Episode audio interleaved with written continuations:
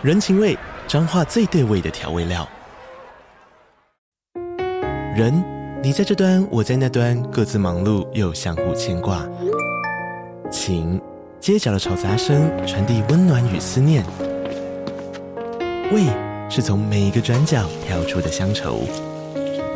这里是彰化县政府 Podcast 节目《彰化早咖》，我是主持人内克。从彰化大小事各具特色到旅游攻略，透过轻松有趣的访谈，带着大家走进最在地的早咖。准备好了吗？彰化的故事，我们说给你听。以上为彰化县政府广告。欢迎收听《草木谈心》，我是草，我是木，让我们一起来聊心。我们是两个咨商心理师，在这里我们会和你轻松聊聊心理咨商、心理学与亲密关系。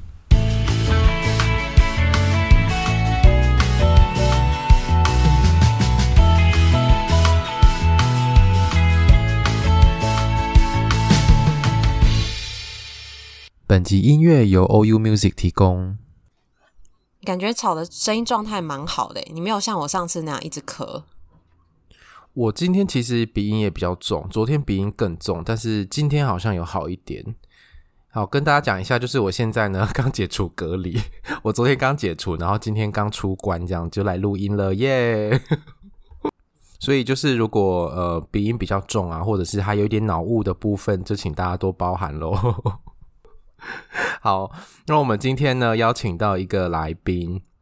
他这个来宾也是一个心理师，但是他跟我们有点不一样，但是其实也蛮一样的，但是就是一个心理师这样子。那我们今天欢迎我们的来宾是视障心理师朱心怡心理师，Hello，Hello，草木谈心的各位朋友们，大家好。哇，我我我刚才才听说，原来草你昨天才出关哦。哎、欸，对啊，我隔离了一个礼拜，然后只是很痛苦。对呀、啊，很多人恐慌就在那个时候发作嘞。啊、哦，幸幸好我没有恐慌，我只是就是各种头痛，然后一直发烧这样子而已。好，那我们可不可以请心怡先介绍一下自己？好啊，各位朋友，大家好，我叫朱心怡，朱元璋的朱，草字头下面一个爱心的心，仪态的仪。哦，其实有一点过气，那个呃，犀利人妻那个小三的演员，吼，就是跟我同名同姓，哦、对，对，对，对，可是他。他现在是抗癌斗士，所以我常常去演讲的时候，人家说哇，朱心怡要来了，然后就看到我就嗯啊，哦，原来是这个朱心怡这样子，哎，也不错啊，不是心里想的朱心怡，对对对，请大家不要嫌弃好不好？我们一样拥有这个姣好的外貌，外外貌，好好，好，自己撇嘴，对 对对。好，那我比较特别的是，因为我是全台湾第一位重度视障的心理师，所以在呃，大家听到有几个很重要的关键字哦，比如说第一位重度视障心理师，第一位，所以第一位就是革命先烈会死在沙滩上的那一种，所以我也死过非常多次，那个心理师生涯很难开发了。然后还有另外一个关键字就是重度视障。呃，所以我跟别的心理师比较不一样的是，我没办法用眼睛去 catch 到你，对，所以我是用其他的全身心的毛孔在在感受一个人的。我自己目前也有主持一个叫朱心仪说心里话的 podcast，呃，我自己是觉得我非常非常的喜欢，然后呃，也有非常多人给我回应说他们真的获得很大的帮助，所以如果大家不嫌弃的话，可以去听听看。我自己有听心仪的节目，就是呃，心仪在节目里面跟在我们这边一样的有活力，而且就是他是单口的，所以他在讲的东西就是非常的有结构，然后又觉得口气啊，还有整个节目的丰富跟有趣度上面都是蛮有趣的。所以如果大家对心仪的节目内容如果有兴趣的话呢，欢迎去收听他的节目。我记得在节目里面你的声音就是非常的温柔，有一种那种就是广播节目很。很专业的那种感觉，对啊，就没有像我们都是在闲聊的样子。我觉得这可能跟我的视障有关啦，就是因为我眼睛感觉不到一个人的表情嘛，看不到，所以我只能用声音去感觉一个人的情绪。嗯、那其实我自己也很习惯用声音来表达我的情绪。哎、欸，我超好奇的，就是你感觉到的声音跟我们感觉到的声音会不会有什么不一样？就是。是不是更能够听到一些更细微的东西？还是说那个知觉会放大吗？啊、呃，我觉得应该是专注力的问题，哎，就是专注力。大家呃，你知道吗？眼见为凭嘛，大家都说，然后察言观色啊，其实都是用眼睛。呃，所以大家有听过那个七三八五五定律吗？好、哦，就是其实透过那个行为语言来感觉到是百分之三十八，但是就是多半的人都看用看的。对，所以反而你在看的时候比较容易伪装，就是你的表情比较容易伪装，因为大家比较容易专注在那里。可是因为我没有办法用看，所以我都是用听，那就会听声音的副语言。嗯，声音的副语言里面就有很多像口气啊、呼吸啊、换气、长短音啊、音调、音色、音质，然后讲某一个地方有口头禅或者顿跌一下。哦，这样感觉很像是很专业的音乐制作人在录音的时候对歌手的要 求，啊、要听得很清楚。这样，对，你应该就是心理师界的陈珊妮之类的吧？哦，谢谢你，我喜欢这个称号，就可以听到很细啊，就是个案的一个颤抖，然后一个比较小声，然后是一个小小的哭腔，可能就都躲不过你的耳朵，这样子，你可以马上捕捉到他的情绪。对，可是你们是用眼睛看的，我以前也有一。度是非常的自我怀疑，因为没有视障心理师嘛，所以大家都会说：“哎，你又看不到，你怎么做咨商？”嗯，然后或者是很多的督导就会跟我讲说：“嗯、啊，你又不能自我保护，你又不知道他他可能要靠近你了，你要逃了，那你你有没有办法自我保护？很担心你这样子。”所以我有一度是非常的嗯自我怀疑，就是一个看不见的人真的可以做咨商师吗？可是后来当然发现很多不只是声音，还有我觉得最大是姿态的问题。你说姿态指的是什么？呃，我觉得那个姿态是指说，比如说我们可以想象一个当事人哦，坐到你面前，呃，坐到你面前的时候，他们心里可能有一些东西，呃，有点想到，可是又不敢到，又还没有确定你 O 不 OK 的那个时候。呃，嗯、其实你看不到，对他来说是一种保护，因为我有非常多的当事人就会跟我讲说啊，好险你看不到，如果你看得到，我可能就讲不下去了。哦，就是或许是另外一种安心的感觉嘛。对，就然后而且会感觉你在明，我在暗，所以我其实不告诉你，你也不会知道。哦，我随便做，你也不会知道。啊，我手手拨个我的内衣肩带，你也不会知道。就反正，哦、或者 我盘腿，我我整个躺在那边，你也不会知道。对，他们就有更多的那种 保护他们的放松的空间。嗯。对对，因为其实很有一些当事人在咨商的时候，是常常会有一种非常赤裸的感觉，就是都被看透了那种感觉。可是如果知道，哎，那个心理师可能看不到的话，也许他不用这么快的就这么赤裸。但是殊不知你都听完了耶。但是我没有把人家扒光。对对对，但是他心里面可能会觉得，哦，我还没有那么完全的暴露自己的感觉。对对对，而且我觉得，呃，我我我后来听到那个北风与太阳这个寓言故事，我不知道两位。呃，你们跟我同年代吗？有有有有听过，有有有有。对、哦、对，以前我觉得心理师应该要像北风，就是我们很容易看穿别人的举手投足，然后我们应该呼呼的吹，吹掉他身上的防卫，然后卸下他的武装。可是后来我真的觉得，因为我看不到的关系，嗯、我根本不可能，也没有资格能够成为北风的心理师，所以我很努力，在我的物谈室就当个太阳。稳定的放光，让你感觉很放松，不用设防，你不用招架我会咄咄逼人的，不管是我的犀利的眼神，或者是我的语言，但是你就会自己愿意把那个外套脱掉，然后愿意开始跟我一起走上旅程。我觉得这个姿态看不见，反而让我没有选择，就是我必须用这样的姿态去跟我的个案们合作，然后我的个案们感觉非常的舒服。感觉这个可以直接接着那个，呃，我们有列的一个问题是，心怡觉得视障心理师拥有的优势是什么？就是除了你刚刚分享的那些，我觉得也是一个优势，但它应该也不是，呃，原先就是一个优势。其实你应该花了很多的时间去克服、找资源，或者是那应该也是一段，我猜应该是一个不容易的过程。我我还记得我研究所的时候啊，都就是每次都问很奇怪的问题，就是呃，大家不是都会有那个录音档，那时候在实习啊，都会写成逐字稿，对不对？然后大家都会想说，哎，这段我们可以怎么回应啊？然后怎么还可以怎么换句话说啊？或者这个地方我如果怎么样切入会更好啊？就我我每次督导的时候问出来的问题都是：哎，老师你帮我听一下这句话，它有没有言外之音？他的情绪可能是什么？我的感官可能都放在我的听力和放在我的感受力上面。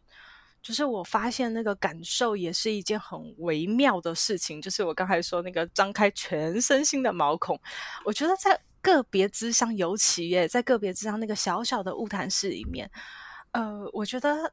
呃，很多次我都会发现，比如说，当我自己的眼眶开始红了的时候，然后我就发现，哎，我的个案也去抽卫生纸了。你会听到抽卫生纸的声音？对对对对，就是我会发现我们的改变很多同时性。当我的身体有感觉，他的身体也很有感觉。然后，或者是当他伸出手来想要去寻求我的支持的时候，我也正好伸出了手去，所以我们就常常在空中交握，就很奇怪。人家都以为我看到了，可是我真的没看到。嗯，可是它是一种感受性的，好像共振或是共鸣的那种感觉。对对对对对对对，所以我可能很依赖这些呃说不清道不明的这些感受，在跟人们在一起。嗯，所以我觉得这是一个独特的地方，也是一个独特的合作方式。天哪，我觉得这是一种境界，就是当我们很仰赖视觉的时候，有时候会把你那种比较直觉性或感受性的东西比较没有那么打开吧。可是当你没有办法看靠着视觉的时候，好像那些东西就被打开了，而且那些东西可能是要透过不断不断的练习，或者是。到累积到某一个经验，然后到一个高度的时候，才有办法透过那些东西在工作的的一种境界。嗯，谢谢草这样说。呃，我我觉得，嗯，我当然不能说我很感谢我的，应该想说，嗯，我要怎么说呢？因为我是在十五岁的时候得到脑瘤，所以十七岁的时候失明，而且我还失去了一只耳朵，就是我的右耳是完全听不到的，我只剩下左耳。对，那呃，其实呃，应该讲说这件事发生了，没有人会说我很感谢，我终于变成一个视障者了，我可以打开我其他的 身体感官。或许也没有人想要有这些。对对对，对啊、可是、嗯、可是，如果你的生命就碰到了，你知道，这不是一种选择，嗯、而是你就面临了，你就碰到了，那你一定要想办法在这样子的状况里面脱困，你才有可能走出一条你自己的想要的路。有一种夹缝中求生存的感觉，嗯，不得不成长，或者不得不激发出那个潜能，自己开创一条新的路。对啊，可是就会发现柳暗花明又一村嘛。就是当你穿过那个夹缝以后，虽然我现在感觉夹缝其实很多哎、就是我以为我，我以为我那个有没有走，就是变成心理师以后就 OK 了，结果发现哦，失业到处没有人要用我。后来我又呃很努力的，就是很不要脸的毛遂自荐，请大家试试看免费用我。然后我三年以后哦，就开始真的有一点收入了，然后就开始大家愿意。给视障心理师一个机会了，可是我就觉得，哎，我是不是又好了？可是我在五年以后又觉得空虚了，然后，然后又觉得不太行了。反正就是我觉得人生的关卡好像从来不停哎。但我觉得这个好像不是只有市长，大家都可能都会这样。真的，但是市长可能就是会有更多的阻碍在面前。对，你这样子说，我就想到你自己在那个智商上面的专业，是不是也是那个 resilience，就是心理韧性或韧力的部分，跟你的这个经验有没有关系？嗯，非常有关系，因为我发现真正的残缺原来不是表面，是内心。就是当我自己眼睛变这样，耳朵变这样，我整个心也被打趴的时候。我根本不可能想着我有未来，我光逃避想要自杀，就是都已经来不及了。可是当我的心可以逐渐强大，我的外表一点都没有改变，就困境还是困境，然后逆境痛苦还是一样照在那里。嗯、可是因为你的心慢慢变强大了，你才有办法去想你要怎么去面对这些事。所以，呃，我后来为什么会呃把我自己越来越摆在心里任性这个位置上？我去年出了一本书，叫做《打不破的玻璃心》。我觉得就是每一个人都有很多敏感和脆弱的地方，可是如何让自己每一次被打击以后不被打破，我们还能止跌回升，甚至还能越挫越勇，那就是心的重要。就是我们在谈那个心理韧性的时候，那个人在面对逆境跟困境的时候，能够开启或者是启发自己的一些特质或者是资源。然后我觉得人在面对逆境的时候，跟你谈应该会很有感觉吧？你应该非常能够体会人在面对困境的时候那个很很困难、很低落的感觉，或者是他也会相信你说的这些是真的，因为有的时候或许你在告诉他在谈那个认力的时候，有些人会觉得啊，你有没有经历过，或者是你。你可能看起来，如果假设我们是心理师，对大家来说，或许会投射我们其实就是很顺利的那一种角色。你说人生胜利组那一种？对对对，就是对。可能个人来说，他觉得哦，你又不会有这些困扰，你又不会有烦恼，那你分享的这些东西，就是或许就只是一个知识。可是当那是一个从你自己生命经验中萃取出来去做分享的，我觉得那个力道跟那个力量是不一样的。嗯，没错。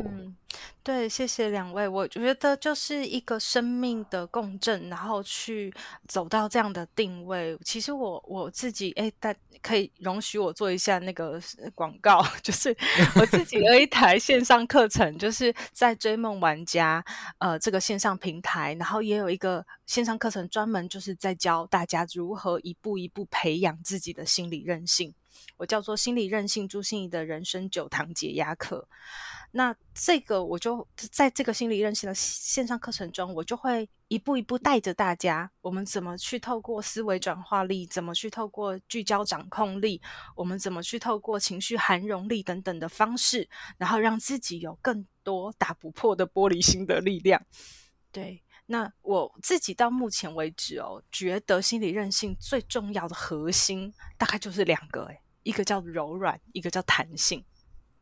嗯，就是大家以为心理韧性就是勇敢啊，有没有硬感、硬硬硬邦邦的铁汉、坚强？这样，那个叫什么？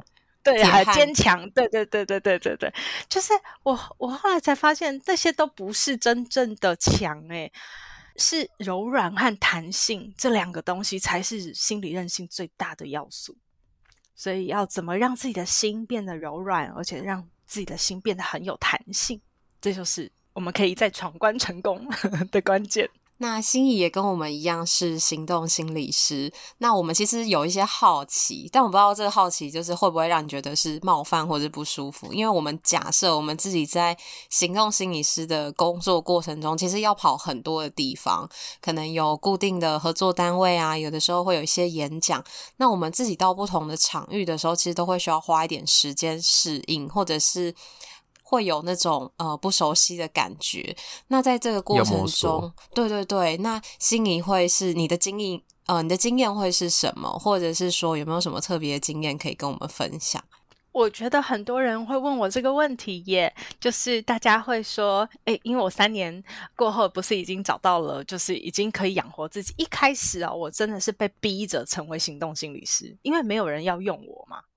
对，所以我必须到处的很不要脸的这呃打电话啊啊！现在朱心怡出来啦，可以做很多事啊，什么东西都会写啊，什么 事情都会做啊，什么之类的，而且还可以免费啊，这样。嗯，那所以一开始我是被迫当个行动心理师，但是当我后来越来越能够站稳脚跟的时候，开始很多人会问我说：“诶，那你有没有想到到一个不要移来移去的地方？你知道，就在一个专业的。”地方这样的工作，你觉得好不好？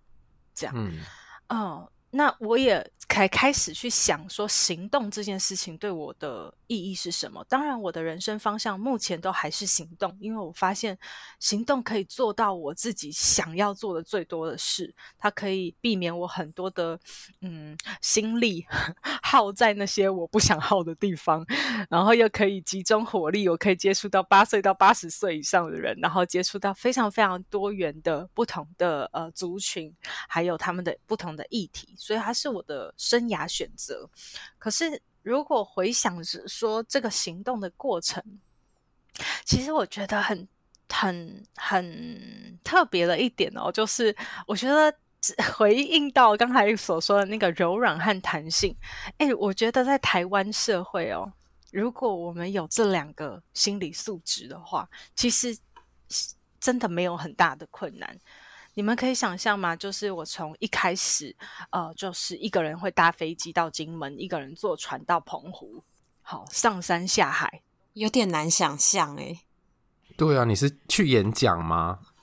对对对，然后 高铁啊、台铁啊，那个都是捷运啊，更是我的好朋友。然后莒光好司机大哥也都是我的好朋友。为什么会是这样？就是我我我觉得很。大家都会想象说，我们应该会有很多交通困难啊，适应上的问题。可是，其实我个人觉得，齁，最会被丢包的就是明眼人，最不会被丢包的就是视障者。其实我们比你们安全，是指说大家会特别呃留意，或者是会去看到你们吗？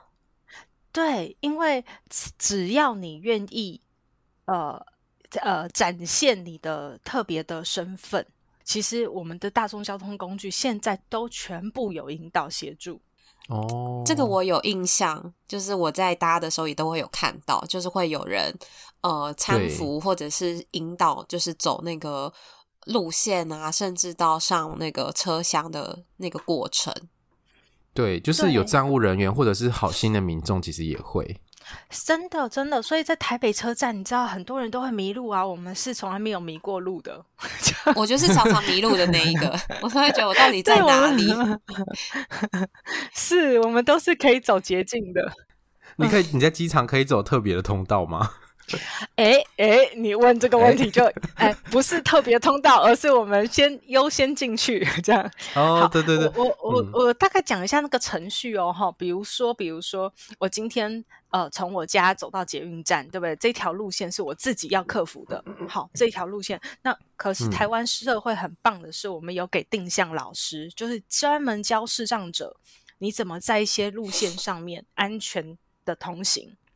好，所以那些路线我当然很清楚。我自己从家里到捷运站，接下来呢，捷运站的保全的地方、服务台的地方，我就开始申请引导了。然后就会有保全带我，哦、然后到那个车厢送我上车。然后我要到某一个点，比如说我要到台呃机场好了，我到松山机场。好，下车以后，呃，就会有另外一个保全，对，另外一个保全带我出出口。好，那当我出出口了之后，如果很近，我就会跟保全讲说：“你有没有办法帮我带到那哪一个地点？”可是如果有一段距离，我就会请保全说：“你可不可以帮我问问看，有没有人也要到那个机场？”好，因为我们只能听高跟鞋声啊，只能听脚步声才知道我们左边、右边有没有人经过。可是他们用眼睛看就可以知道，哦，那个很远的地方好像有一个人也往那个方向走。哦，你就可以帮我去问问看他。那如果他可以，我就跟着他一起走。好，所以我就顺着他进到进到机场。进到机场以后，我当然就会很直订好呃飞机票嘛，然后就跟他讲说，可不可以麻烦你带我到哪一个服务台？其实我跟你讲，大家都很愿意帮忙，只要他不赶时间，嗯，或者是只要你愿意开口嘛，只要让别人知道你有这个需要，真的真的。而且你嘴巴甜一点，就是谢谢、请、对不起，都一定要 常常挂在耳边，然后祝福你这样。对，他都一定会把你送到柜台，送到柜台以后，那些飞机的组员都会引导你。哦，所以你只要出示你的东西，然后他就会跟你讲到哪个地方坐下，然后他等一下会在几点几分的时候带你。如果他忘了说，你就问他一下。好，然后呃，你也会确定一下，如果我有急事，如果我想上厕所的话，我去哪里找你们？哦，嗯嗯嗯，那他可能就会告诉你，哦，那接下来他就会带着你先去通关，先上飞机，坐好，好，然后其他旅客才会再上来。所以一路上，我真的是觉得克服自己心里觉得自己是个弱势的这个。这个感觉，然后你的心里一直保持着我给别人一个机会来帮我忙，让别人得到更多的快乐和成就感的那样子的心态，一路上你不会觉得自己很可怜啊，嗯、你不会觉得你需要一直被帮忙是一件很丢脸的事，你会觉得是一件就是大家彼此互助嘛，你给你给我帮忙，我给你快乐，这样。助人为快乐之本，让他一整天有一个好的心情，这样。今天没有听到你这么说，我也真的也不知道哦。原来我们目前在那个大众运输工具上面，对于障碍者的服务其实是做的还蛮完整的。但我相信可能还有不足的地方啊。但是至少让心仪在要去演讲或者要去工作的这个过程当中，是可以顺利进行的。原来是可以这样子。呃，我觉得有很多很有趣的哦，比如说，呃，像我在做台铁的时候，你知道，在我们高铁啊，它都会有那个那个贴纸。好，就是我是引需要引导的旅客，所以他就会把贴纸贴在我身上，这样子，其他的工作人员要接班，他就知道是我。嗯、那捷运的话呢，他也会有个博爱座嘛，所以我们通常都会坐在那边，所以其实保全也都比较好去认得我们。嗯、可是，在台铁上是没有这件事的，就是我们常常坐 区间车嘛，欸、就没有贴纸啊，然后也没有博爱座，所以呃，其实他们找我们还蛮辛苦的。就是说，哎、欸，哎、欸，这这个车厢有一个视障旅客，可是他不知道是是哪一位。对对对，那我上次就遇到一个很可爱的大哥啊，就穿梭车厢到处找，因为那时候我也没把我的手杖亮出来，哦，他就穿梭车厢到处找，说哪一位是盲包？盲包？哪一位是盲包？盲包？好白，这样很尴尬哎。对、啊，哎、欸，可是我我我现在要讲的是一种呃自我接纳的问题，就是你会知道他绝对是好心好意，而而且在他那个年代真的就是学盲包，对，他可能也很慌张，他找不到你吧？对 对对，对啊，等下车门要关了，很可怕。等下如果把你丢包在这怎么办？是啊，是，所以，所以我那时候就很很大方的举手，然后说：“大哥，我是盲包，不过我今天是小笼包。”然后全车厢就是一直狂笑，这样子。嗯、我觉得真的就是这样哎、欸，就是当我们不觉得自己这个视障是一个很卑微的或很丢脸的，然后也觉得很坦然自在，他就是。别人说：“哎、你很可爱耶，你很漂亮哎，你很有气质耶，那个一样嘛，就是我只是一个视，就是我是视障嘛。但那个前提，感觉你前面可能要真的很多的是很多的精力，是要接纳这样的自己。哦，那个是历经千千山万水，对，才能够。这听起来就是一种幽默或从容自若，可是那个应该是一个非常不容易的。”对对，所以还是要告诉大家，心理韧性很重要，请上我的呃九堂解压课。对啊，那我我蛮好奇，说这个这个幽默或者是这个自我接纳，你是怎么培养出来的？可以简单跟我们说嘛？因为感觉应该是一个很艰辛的过程啦，可不可以简单跟我们分享一下？这个幽默，你是说对我自己的身份吗？对我自己的身份的幽默，对，啊、对，就是自我接纳，然后用比较幽默、诙谐的方式去看，还还说我是小笼包的部分。呃，应该是说，我觉得真正的自信哦，就是自我接纳。你你有办法接纳自己很。阴影的部分，那我自己的过程也是从一个完全不接纳的人到接纳。我们我们都说，我们大概有四个阶段。好，第一个阶段就是，呃，你不要让别人知道你看不见这件事情。嗯嗯，哦、你不想让别人知道你看不见，所以你会到处隐藏隐藏。那我也很长时间是这个。就是我拿手杖的时候，头都缩的尽量小啊，然后身体弓弓的尽量 尽量就弯在那里啊，就不要有人注意到我这样子。对，然后第二阶段，我们当我们开始去呃，不管是你的心里觉得没办法，你一定得要这样，你才有办法走出去，或者是因为你看的视障朋友，像我现在带很多中途失明的视障团体，就是这样，就是看了很多视障朋友，哦，原来他们都是这样过生活，其实也没有多惨嘛，也是可以过的。所以你开始慢慢到第二阶段，就是你不怕别人会知道，嗯，到你开始这样不怕别人会知道的时候，到第三阶段就是就怕别人不知道，因为别人。不知道就很容易丢包你嘛，然后就很容易误会你说，哎，你这个人没礼貌，好、哦，为什么这跟你打个招呼你都不会回应一下、哦？这样，所以我们就开始要到处展现自己，好、哦，然后第四阶段就是不管别人知不知道，好、哦，就是别人知道也很好，不知道也没关系，就是我活在我自己的呃需要里面。就像是我吃饭的时候，比如说吃自助餐，然后旁边就有呃，就是很多路人嘛。那我吃自助餐，我一定是坐在原位，然后帮人家摆碗筷的那个，我没办法去打饭打菜嘛。可是如果我跟我爸妈的时候，嗯、他们都七十几岁老人家了，然后他们还是去打饭打菜，然后我们回来一起吃，那隔壁的路人就会说：“哎呀，这女生是有公主病哦，她是不会动一下、哦。现在小孩子怎么都这样？”哦。就是一个不知道状况的人的、那个、有一些评论评价，对，没错没错。可是第四阶段就是不管别人知不知道，就是你觉得需要解释吗？因为很多事情要解释就解释不完了，而且这些也没那么重要。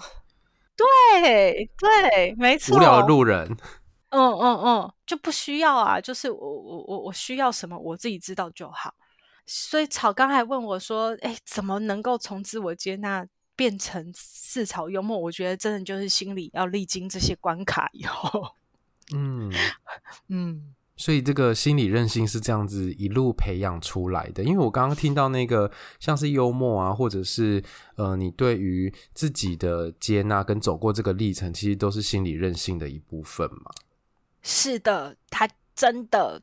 呃，可是我觉得，因为我很幸运，你当然是可以说我很不幸，也可以说我很幸运，就是我的这个残缺是我逃不掉的，也就是视障这件事情是我非得面对它不可，嗯，因为如果我不面对它，我就没有路可以走了。但是我们绝大多数的人的残缺不会像我这么的表面，就是你可能有一些痛，有一些伤，有一些地雷，可是你。你可以，你可以假装没有，可以骗自己，哦、还骗得过去。对，你也可以，对，没错，没错。别人看不出来。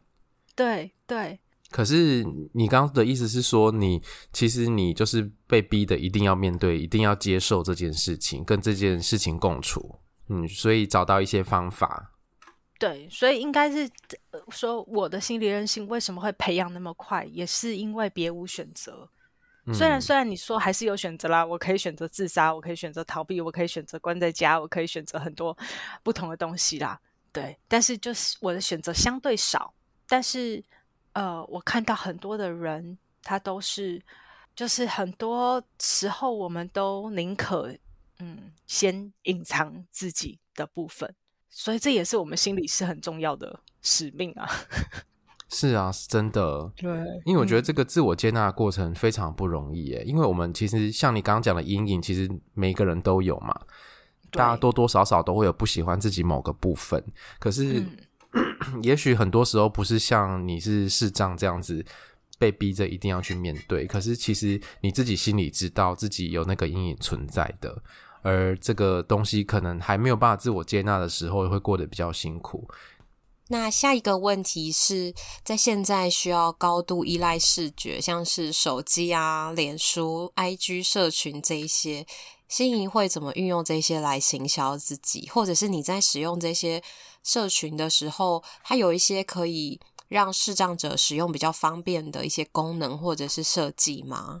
呃，我先这样说，我觉得木问的这个问题哈，也也是我一个嗯、后来才。呃，感觉到的问题 应该是这么讲，因为我很想要自己的，就是第一个是被认识，第二个是被喜欢，第三个是被信任。那这个过程里面，就全部都要靠我们的行销。那呃，所以呢，第一个是我自己有八个兼职的团队伙伴，在帮我做视觉上的事。哦。，Podcast 我有剪辑，我有制作人啊、呃，然后呃网站我有美编，然后每一个粉砖部落格呃我都有小编，然后我还有一个气宣，他会帮我做整体的包装。因为这些都是视觉的事情，我真的都没办法做。对，所以，所以我只能说，呃，就是呃，也逼得我不得不花钱，所以我赚一一个物谈费，你知道我要花多少成 本在在做这些事情上？就是有一种你背后有很多人要养的感觉。呃 对对对，有很多人要抽我成的。对啊，你其实应该开公司了哎。其实我开了哎，我开了一家公司叫谈心，那个谈就是弹性的弹，因为我觉得人的心如果有弹性的时候，它就是像子弹一样，会是最强大的武器。哦，嗯，所以这个谈心公司里面就养了几呃蛮蛮多的兼职的员工，目前还没有全职，全职就我了。对，那那呃，所以第一个是视觉的部分是这样子，我是这样子的处理，嗯，因为我真的没有办法，我要时时刻刻去检查我的东西，好，上面的是不是我要呈现的？所以，比如说粉砖，其实应该讲说手机，我们视障者有语音的系统，对，好，可以念出文字。所以虽然我没办法看到它的图，但是我可以知道它秀出的文字是不是我要的。然后或者是说架设网站，至少我我虽然没有看到网站结构或网站样子，可是至少我可以看到里面的文章，或者是里面它是怎么呈现它的目录。所以呃，我跟他讨论完以后，他呈现出的样子是不是我要的，是我最后要做把关的。但是你的把关会比较偏在文字方面。可能相较于其他人，他们他们要改视觉，例如说，哦，觉得这颜色不好看，啊、然后这个、嗯、呃要左边一点，这个要置中一点，你就不会有那个，可能对他们说或许还不错，不会被雕很多 小细节。对，还是说他们可以描述给你听？嗯、他们会会会，我们的小编都有被我训练会口述影像。这个超难的、欸哦，这个对，这个这个就叫口述影像专业的，呃，他们都没有学过，可是他们知道每一张照片都会跟我讲，比如说心仪蹲低手，呃，身穿蓝色衣服，然后再跟一朵花合照，啊、哦，就是他们会描述一下那个照片让我知道，嗯、然后说，呃，所以我们等一下粉砖 po 这篇文的时候，我们会用这个照片，O 不 OK？嗯嗯嗯，嗯哦、原来是有一个团队。在一起跟你经营这件事情，是是是。诶，那最后有一个小小的好奇是，就是心仪那个时候怎么选择要当心理师这个行业？哦，我觉得 这个，我觉得呃，应该是这样讲哦，就是我呃还没失明以前的我，哦、是对人这件事情不屑一顾的，是以前的我的外号叫孔雀公主。就是什么 高傲吗？是高傲的，然后冰冷，高，可以想象吗？对对对对，高冷，然后漂亮这样子。对对对对，然后我最喜欢做的事就是把男生写给我的情书用红笔把错别字圈起来钉在布告栏上。啊，如果你以前是我同学，我会讨厌你。一定会啊！我都很觉得，哦哦，那个时候的我怎么可以活成这样子？就是一个蛮灵魂扭曲的人呐、啊，对，嗯、但是呃，以前的我是完全不会管别人这件事的，就是只有自己嘛，心理呀、啊，对，心理呀、啊，别人，我只想着说我要怎么样可以下次又得到第一名，又可以得到掌声，又可以得到赞美，什么什么之类的，对。嗯、可是当我看不到了以后，知道这些事都不可能再发生，我要到底要拿什么跟人家比呀、啊？我要怎么样得到掌声，得到赞美啊？这个是太难了，所以我呃有一度是非常非常自卑的，因为我的世界以前的方式就是跟别人打擂台赛的。对，那我现在完全是手下败将，就是你们只要能看得到，就已经赢过我不知道几成了。对，对啊，你要读书可能要花比别人更长的时间之类的。真的，所以你知道写论文那个过程是多么的可？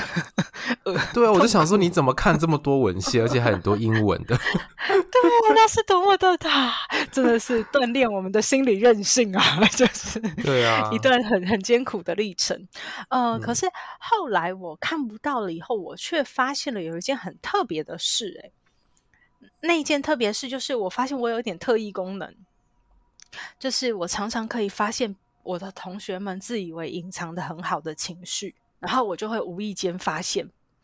哦，比如说有同学呃，今天都一直都很正常，这样，可是他结呃下下课的时候跟我说，哎，拜拜，明天见。然后我就会呃问他说，哎，你今天还好吗？怎么感觉你今天怪怪的？